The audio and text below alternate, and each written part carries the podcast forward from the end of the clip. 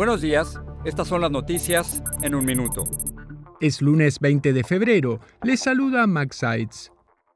Joe Biden realizó este lunes una visita sorpresa a Ucrania para refrendar su apoyo al presidente Volodymyr Zelensky. Se trata del primer viaje de Biden a ese país desde que comenzó la invasión rusa hace casi un año. La visita ocurre en un momento crítico cuando se teme una gran ofensiva rusa para la primavera.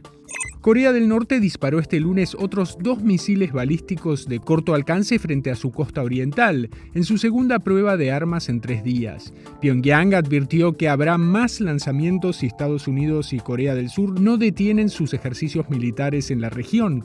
Personalidades y organizaciones de todo el mundo han rendido homenaje a Jimmy Carter luego de que el expresidente decidiera recibir cuidados paliativos debido a su delicado estado de salud a los 98 años.